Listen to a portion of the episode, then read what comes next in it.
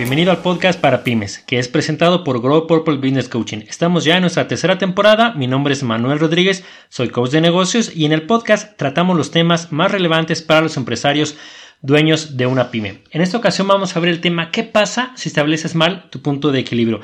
Así que si tú deseas iniciar una empresa o bien necesitas tener bases sólidas para que tu negocio sea un éxito o buscas cómo escalar, escalar tu empresa, déjame decirte que estás en el lugar adecuado. Gracias por escucharnos y si eres nuevo por aquí te platico que periódicamente compartimos información y consejos relevantes para aquellos empresarios o emprendedores que buscan herramientas prácticas y útiles para su negocio. Cada episodio te estaremos enseñando herramientas de alto impacto que nuestros años de experiencia trabajando con empresarios hemos visto que dan los mejores resultados. Así que si quieres saber cómo manejar mejor tu empresa, asegúrate de suscribirte a nuestro contenido. Y si hay algún tópico que te gustaría que cubriéramos, no olvides dejándolo en los, en los comentarios. El día de hoy vamos a estar hablando acerca de qué pasa si estableces mal tu punto de equilibrio. En este episodio aprenderás el método correcto para establecer tu punto de equilibrio y también aprenderás a diseñar tu empresa para una rentabilidad masiva. Así que acompáñame a ver el contenido. Es probable que ya hayas escuchado antes este término de punto de equilibrio, pero también es probable que estés aplicándolo mal en tu empresa. Te explico. Técnicamente es una herramienta que te ayudará a determinar cuál es la cantidad de productos que debes producir y vender para cubrir tus costos. A partir de esa cantidad podrás saber desde qué cantidad producida y vendida podrás obtener una ganancia. Sin embargo, en este episodio descubrirás que al determinarlo mal estás afectando gravemente a tu empresa. Uno de los errores que se comete precisamente es lo que yo quiero que te quede hoy muy muy claro, es precisamente buscar que salgas tablas. Es decir, el punto de equilibrio es cuando los ingresos son exactamente igual a los gastos. Lo que yo te voy a sugerir el día de hoy es que cambies ese paradigma y que para ti tu nuevo punto de equilibrio sea un 10%. Es decir, que no sea un 0%, sino que sea un 10%. Lo que busco aquí es que no salgas eh, tablas, sino que muevas el piso hacia arriba, que deslices esta, esta base no en el 0, sino que tu, tu nuevo punto de equilibrio sea ahora un 10%. Esto evidentemente supone un cambio de paradigma, supone una manera diferente de trabajar. No los han explicado en la escuela probablemente en algunos otros eh, lados, en clases de economía lo hayas visto, que es el punto de equilibrio cuando salimos cero, pero eso es parte del problema que yo veo en las pymes, que cuando lo establecemos así, lo que va a suceder es que vas a diseñar tu negocio para salir precisamente tablas. Pero ¿qué pasa si algún mes eh, sales por debajo de eso? ¿Cómo le vas a hacer entonces con los gastos que son fijos? Si en algún eh, evento no, no saliera, entonces es importante mover ese piso hacia arriba. Si ya has estado en alguno de los otros eh, podcasts o has atendido nuestros webinars o has estado en alguna capacitación presencial con nosotros, es probable que ya me hayas escuchado hablar de la caja negra, donde yo explico que son tres recursos los que van entrando a lo que puedes invertir en una empresa y qué es lo que estás obteniendo al final. Aquí por recursos estamos hablando de tiempo, gente y dinero y por obtener de tu negocio precisamente es ese 10% de, de entrada ya de rentabilidad, no solamente ese cero, sino moverlo hacia arriba al piso y que sea un 10%. ¿Cuánto deben ser tus ventas? Después eh, restar los costos que, que, debemos de incurrir en generar esas ventas, ya sea directos o indirectos, y después la parte de, de gastos. Lo que vamos a buscar es que te quede precisamente un 10%. Así que te voy a pedir que tomes lápiz y papel para que me acompañes a ver cómo lo vamos a desarrollar. Eso es algo eh, sencillo, pero es muy poderoso cuando logras implementarlo en tu negocio. De nuevo, supone un cambio de paradigma y supone un cambio de reglas en el juego donde vamos a estar buscando ese nuevo 10%. Lo primero que tienes que hacer pues es trabajar con lo que le llamamos nosotros el ingreso neto. En algunas organizaciones se facturan grandes cantidades o hay montos por los cuales se emite la factura, pero no necesariamente ese es netamente el ingreso. Se pueden incurrir en diferentes costos, en este caso le vamos a llamar los costos directos. Por ejemplo, si tú pudieras estar comercializando y vendes, no sé, por decirte algo, 100 mil eh, pesos o un millón de pesos, no todo ese ingreso es lo que te vas a poder eh, gastar. Por eso te digo que vamos a trabajar con el ingreso neto, donde tú vas a estar descontando los costos directos, ya sea los costos de venta, lo que te costó adquirirlo o si estás subcontratando algo, tal vez en nuestros casos a lo mejor alguna eh, capacitación, contratas a algún otro capacitador, lo que le estás pagando a ese capacitador y ya lo que te quedas entonces, eso es a lo que le vamos a llamar el ingreso neto. Eso es muy importante que lo puedas determinar. Entonces, el paso número uno es determinar el ingreso neto. ¿Cómo lo vas a saber? Sabiendo cuáles son tus costos directos, cuánto de manera directa te está costando ya sea producirlo, ya sea comercializarlo y de ahí vas a poder eh, saber. ¿Con base en qué lo puedes eh, obtener? ¿Con base en qué lo puedes sacar de tu estado de resultados? Si hoy no sabes cómo generarlo, mándanos un mensaje para que te ayudemos a sacar este eh, costo directo. Ese es el número uno. El número dos ahora son los costos indirectos.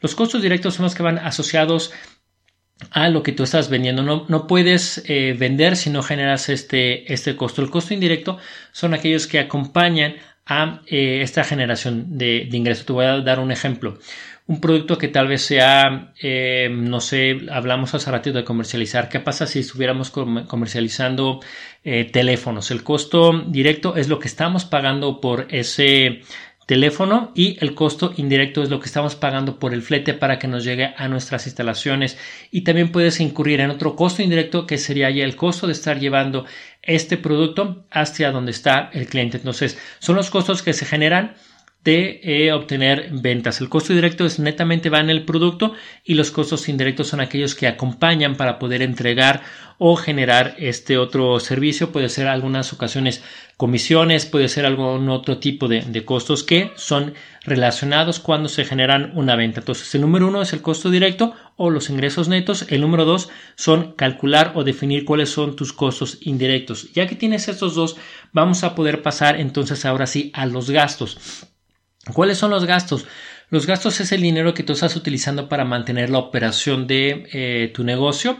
Veamos en los anteriores son costos que van asociados a que se genera venta. Aquí los gastos son la parte administrativa, los salarios que estás pagando, eh, las rentas, lo que estás pagando de acceso a Internet, lo que estás pagando de, del software administrativo o del software para administrar ventas, todos los gastos en lo que incurres. Y es por eso que vamos en este orden. En el primero es el ingreso neto, es decir, saber cuánto es lo que realmente estás teniendo de, ingreso para poder trabajar con ello. Después le vamos a restar lo que son los costos indirectos para poder saber entonces cuánto es lo que nos vamos a poder gastar.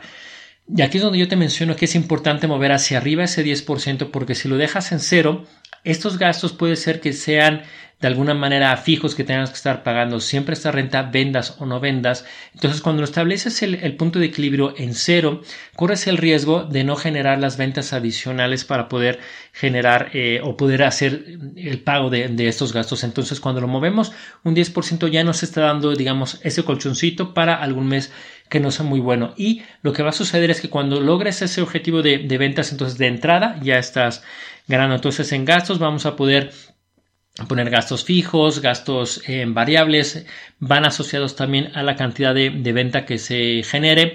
Entre más venta probablemente necesites eh, más guías de paquetería, es más probable que necesites más insumos de papelería, emplaye, transportación, en fin, son eh, algunos gastos que van relacionados con la misma administración del negocio. Entonces vamos hasta ahorita revisando solamente tres de los recuerdos, el ingreso neto o el costo directo. Estamos hablando del número dos que son costos indirectos y acabamos de terminar de explicar el número 3 que son los gastos. El número 4 son eh, ya determinar cuáles son las ventas para poder igualar estos eh, todos estos gastos que vimos, ¿no? Entonces determinas el costo directo, determina los costos indirectos y termina los gastos para ya después saber a cuánto debe de equivaler eh, precisamente tus ventas para que puedas ahora sí llegar a ese cero. Y el quinto paso es sumarle entonces un 10%. Ese va a ser entonces ahora tu nuevo objetivo de venta. Este objetivo de venta es lo que te va a permitir saber cuánto es lo que tienes que estar generando para que este, este margen de al menos del 10% se empiece a generar dentro de tu organización. Entonces es determinar ¿Cuáles son los costos directos, los costos indirectos? ¿Cuántos va a ser tu gasto? Aquí está muy ligado con el presupuesto. Revisa lo que tenemos dentro de nuestro canal de YouTube o en Evox o en Spotify para que cheques cuáles son entonces eso, esa manera de establecer el presupuesto y de ahí vas a determinar las ventas para que salgas en, en cero en tablas. Último paso es agregar entonces un 10% para que con base en ese 10% estés trabajando. Como regularmente lo hago en la mayoría de los podcasts que, grabamos, te voy a dar un ejemplo donde te va a quedar muchísimo más claro cómo, cómo lo puedes llevar a cabo y pues también el impacto que puede tener dentro de tu organización. Esta es una empresa que se dedica a hacer almacenamiento, se dedican ellos a eh, administrar lo que es un, almacén, administrar eh, estos espacios para que alguien que necesita que le resguarden su material, que le eh, guarden o que hagan un crossdock, todo ese tipo de, movimientos es lo que ellos se, dedican a hacer. Uno de los problemas que tenían es que había varios centros de distribución. Había un centro de distribución o uno de estos almacenes que era bastante rentable, tenía un cliente muy bueno y tenía una utilidad muy, eh, muy buena que eso enmascaraba o de alguna manera ocultaba las ineficiencias de otro de los, de otro de los almacenes o de los otros centros de distribución. El problema es que eh, al momento de que se juntaba todo el, todos los eh, centros de distribución, todos los almacenes, pues el efecto se minoraba porque salía la rentabilidad positiva. Pero ya cuando se analizó de manera individual en cada uno de los eh, almacenes se vio que había uno que no estaba bien determinado. El problema era entonces que al momento de hacer las cotizaciones, al momento de ver cuánto costaba cada uno de los espacios, a cuánto se iba a vender, se dieron cuenta de que lo estaban tomando mal, es decir, estaban tomando el dato del agregado donde estaban considerando la rentabilidad de otros centros de distribución o de otros almacenes cuando hicieron el ejercicio en particular.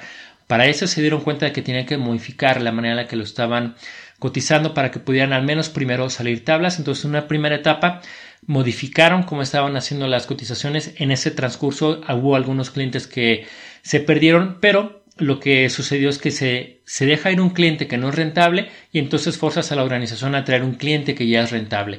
Eso es una estrategia que puedes seguir tú lo vas a evaluar, vas a ver si estás en el escenario para poderlo hacer.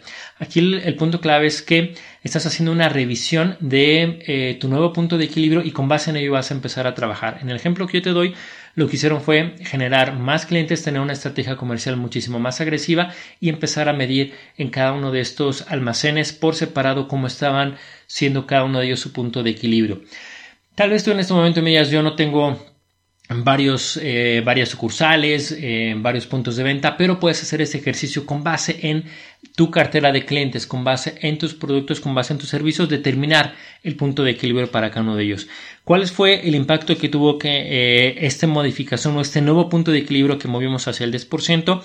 Pues hubo evidentemente una mayor generación de, de flujo, ya que los, las nuevas cotizaciones fueron diferentes la parte de, reducción de costos y reducción de gastos también fue diferente y se generó muchísimo más flujo. Hubo ingreso para poder invertir en nuevos proyectos, hubo ingreso para poder invertir en nuevas estrategias de comercialización y poder traer clientes eh, nuevos para la empresa. El resultado final fue pues una mejora en el control tanto en la parte comercial que permitió tener una estrategia fuerte y agresiva para poder generar nuevos eh, clientes. Así que bueno, esto es un ejemplo de cómo puedes estar llevándolo a cabo en tu empresa. ¿Qué me gustaría eh, dejarte de tarea o recomendarte? Que dejes de estar eh, pensando en, salir tablas. Hay ocasiones en las que me siento a trabajar con los dueños de negocio y los escucho. Bueno, pusimos, no, ah, perfecto, entonces fue un buen mes.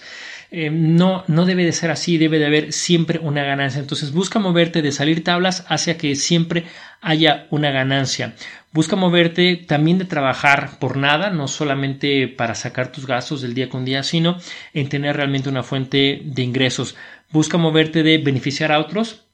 Me refiero a que si estás saliendo tablas, estás trabajando para tus colaboradores, estás trabajando para tus clientes, para, para tus proveedores también y no estás trabajando para ti mismo. Entonces busca moverte de eso, de beneficiar a otros, a beneficiarte primero a ti mismo. Y bueno, pues esa es la tarea que te quiero dejar el día de hoy, que hagas este, esta revisión de este nuevo punto de equilibrio. ¿Cómo se vería tu nuevo modelo de negocio? ¿Qué tendrías que modificar? ¿Qué tendrías que agregar? ¿Qué tendrías que hacer diferente?